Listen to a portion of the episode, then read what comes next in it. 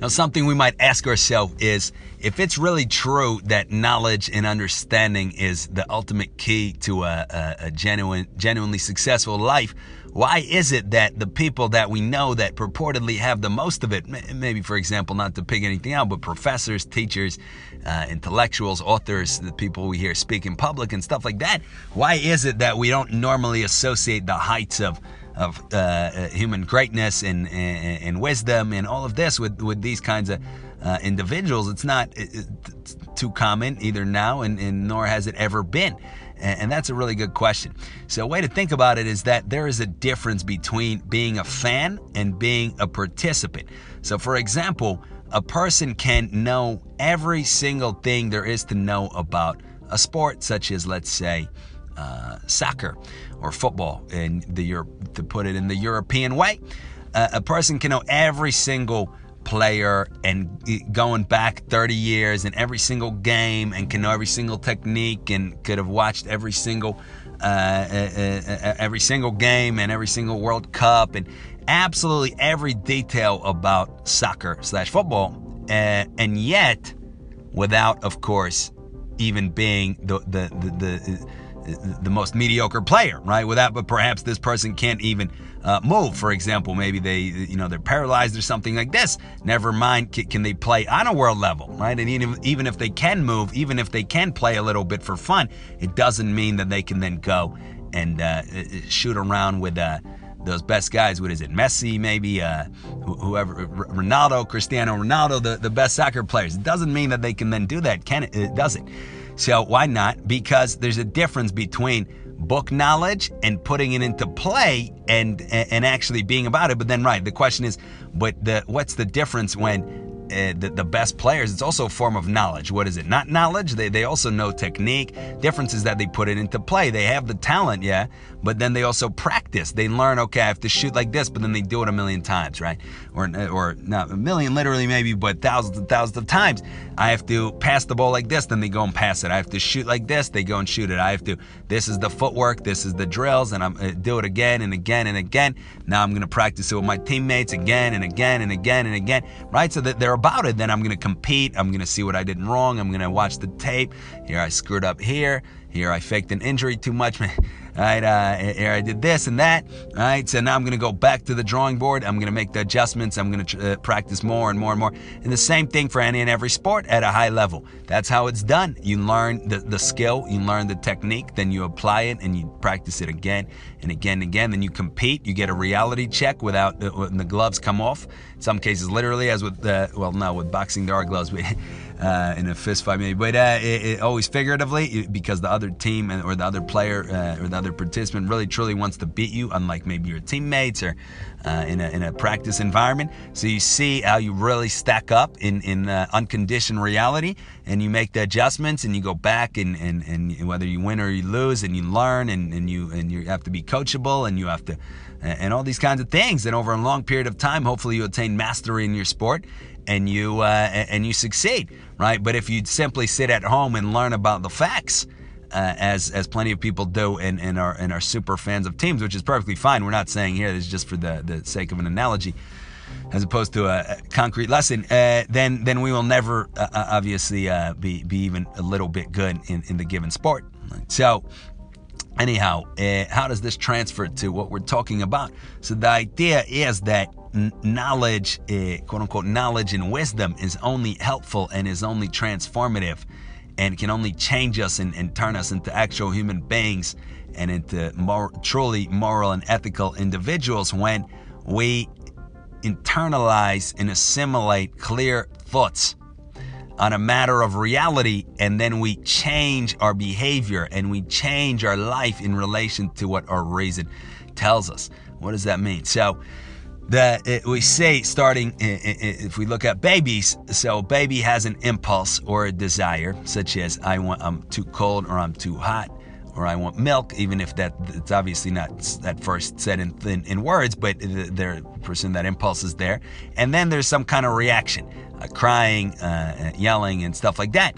When the baby first learns language, or now maybe a, a, a, toddler at whatever age somebody learns language, the language then is entirely used, is used entirely and solely in order to help meet these impulses and these desires. Right before it was just crying, but now a baby thinks, okay, I can. Uh, say if I want milk over apple juice, I can say the, the in English the sound ma ilk instead of apple juice.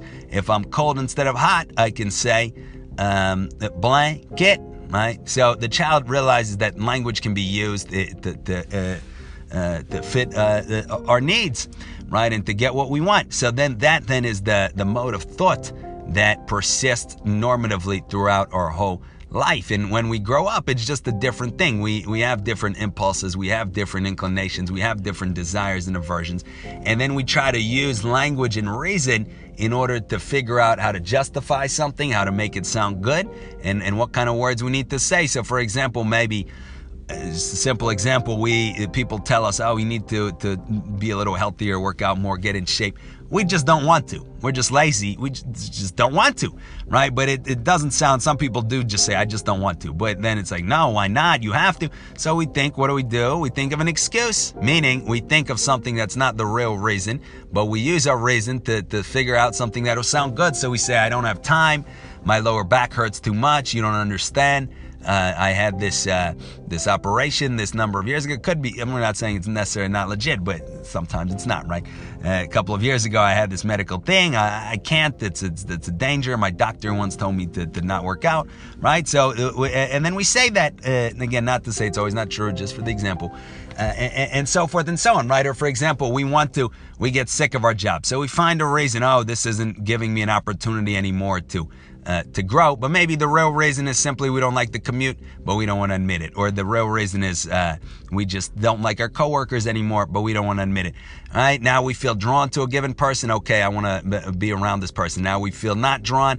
I don't want to be around this person. Now we feel like an idea is will make us feel good. So we, we talk about it, we discuss it. Now we feel like it can make us feel bad. So we go away from it. So it's the same thing. It's the same mode of life and the mode of thought. And then all of reason and all of language is just, no matter how sophisticated and complicated it gets, is just used in the way that a baby uh, uh, uses it, or, or a toddler, should we say, to get apple juice versus orange juice, or a blanket versus an open window, and so forth and so on. So we say that if a person is in that basic uh, uh, uh uh, child, primitive, animalistic, whatever you want to call it, frame of mind, it, it doesn't matter how much knowledge he or she has. It doesn't matter how much information he or she has. It doesn't matter how much sentences they can say. It's all the same thing qualitatively. It's simply, I have these emotional and physical needs I, that just pop up whenever, however, and now I'm going to try to figure out something to say in the context that I'm in that'll make me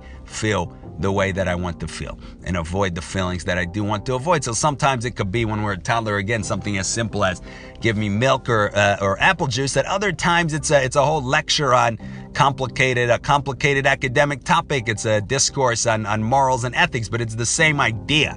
All right. So what's the alternative? What is the real deal? So sorry. So that's called to use our analogy. That's called being a fan. We're not actually living a life of reason and thought. We're just observing from the side, and consequently, we see right that people can have a tremendous amount of, of uh, what we might call book knowledge. They might be able to say a tremendous amount of things, but we look at their life and it's not anything like what they say. Uh, they, they, may be a, a, professor of philosophy and, and ethics, and they may be able to describe every single ethical theory in detail from Greek times and maybe even some remnants of before Greek times and, and, and all the way up to the current day. And, and they've published multiple peer, peer-reviewed papers in the top uh, uh, journals about uh, what's the correct conduct, what's what's wrong, uh, what's right, and what's wrong. Uh, we look at their life outside of the classroom, and we see a person is just uh, is no better than anybody else at the very least. At the worst, they're, they're a liar, they're a thief, they, they cheat, they, there's no honesty, there's no love for anybody else, there's no uh, there's no, don't know nothing, right? So how can it be? It's because it's, uh, of this. That person then is just a fan. They primarily what's real are my emotions and my self-esteem needs, and I can plug in these different complicated words. In this context, I find myself.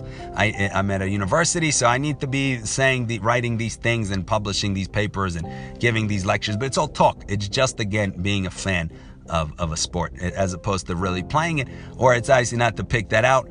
Could be that somebody is uh, is is uh, uh, what else do, do, people do? Is is a advocate of something or the, a politician? Now they're they, they were saying how it's super important to to improve world peace and world justice and, and whatnot, and yet we see again that the person hasn't grown whatsoever in proportion to uh, their idea. Because again, if say a person really wants to explore an idea such as world peace, that would then, over the course of years of trying to attain some clarity of thought, a person would explore countless different things in, in world philosophy and uh, world history and, uh, and, and the history of, uh, uh, uh, of war and peace and different cultures and human nature and morals and ethics, so many different things in order to, to really gain clarity. And a person would be transformed.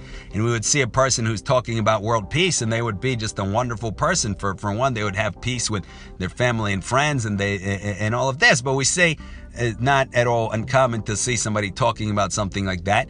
But uh, obviously, the, the, the, their their personal private life shows that it's nothing of the sort. It's not. It's nothing real, and it's the same then idea. They're just a fan. It's just it translates to.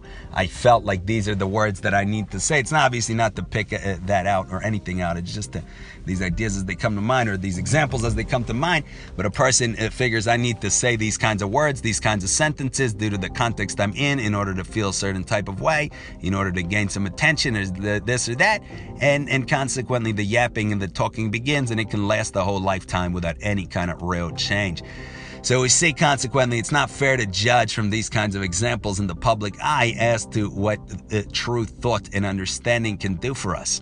Right? Because true thought and understanding means being a player as opposed to a spectator. It means trying to really, truly, clearly understand something, clarify some kind of thought, some kind of notion about something of substance, and then changing ourselves and living in accordance with it. So, for instance, we can think we can talk all day long about, uh, like we said, morals and ethics and describe every ethical theory and, and describe every complicated formulation and, and, and this Nicomachean ethics, categorical imperative, this uh, golden rule, whatever we say, but it's all yapping. Or we can try to actually understand what would be a real, true reason, as strong as the reason I have to eat and drink and, and breathe, for me to not steal right? And and again, then we have to go through many layers of nonsense because you're going to say, oh, well, because it hurts other people. They say, why do you care that it hurts other people? Well, because I'm an empathetic person. Uh, uh, stop, all right? Like back to square one. Enough with this. I am this kind person. Okay, so why do you care? Uh, well, because it's uh, maybe the corporation will lose money. Why do you care? Well, be, right? So a person understands. It was all talk. There's no real cl- clarity of thought uh, as to why we should or shouldn't still, right? So then a person can try to be a, a, a player instead of a spectator. A person would try to really clarify maybe that one thing. So maybe a person would think something like, I see that the real basis uh, of my good is my mental health. It's my uh, it's my outlook, and that rests on being honest, on telling the truth. And in order for me to steal, I have to claim with my actions something that's not true, which is something that's not mine, is mine, even if it's only one cent. That's a lie. Consequently, that's an assault on on the integrity and dignity of of my intellect, of my mind. Uh, uh, of my true self, and consequently, my my real self is is genuinely and legitimately damaged if I still even a cent. It's just like taking a knife and stabbing myself, or at least a, a very deep uh, scratch or, or, or, cut that bleeds a lot. Would I do that with a knife? No, because I understand that that damages myself. That's clear. That I get. So why would I do that with my actions? Why would I then go and steal one dollar? Right? But at first it's all talk. It's just words. We don't really know this. We still, when we maybe we get a cup for water and we put some soda in there because who cares, right? We don't really get this, even if we've said it 10 million times. But if we want to be a player instead of a spectator, we're going to think and we're going to think and we're going to think and more and more and more until we do get it, until it's totally real to us. At which point, we will no more steal something than we would under normal circumstances, given our psychological health, cut ourselves or stab ourselves, and maybe we would be much more likely to, to stab or cut ourselves, goodness forbid, right, than, than to even steal one cent. We can get to that point, but it requires being a player, not a spectator, not just yapping, not just saying that I'm a moral person, I care about others, I'm empathetic, but really trying to develop our thought.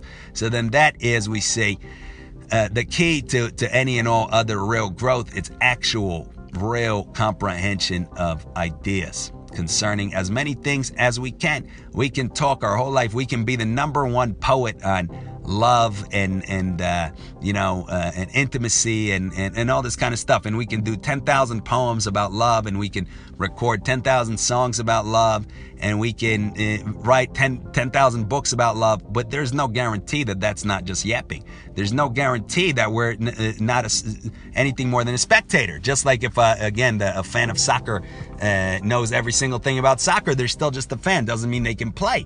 How do you actually play? How do you actually develop love for another person, you have to understand something. Something has to click where you have to say, wow, okay, I get it. Like, okay, maybe for example, we have to understand the concept that other people really exist and are not just images on our retina, not just objects that we see that can make us feel good or bad. And that could take years to really truly understand as opposed to just talking about it, right? But that would be the key. It wouldn't be just be to write another poem or make another song and use the, the empty sound and, and the empty word love that we don't know what it means. It would be to actually move ahead with our understanding, right? So, anyhow, uh, that's a real good concept to keep in mind. Again, to review, there is a difference between being a spectator and a player. In order to be a player, we actually have to apply ourselves in genuine effort. In sports, it's clear. There's a, uh, the, we, a person can be uh, the the number one expert on soccer or boxing or track and field or whatever else, and may not be able to to perform even at the lowest level at all.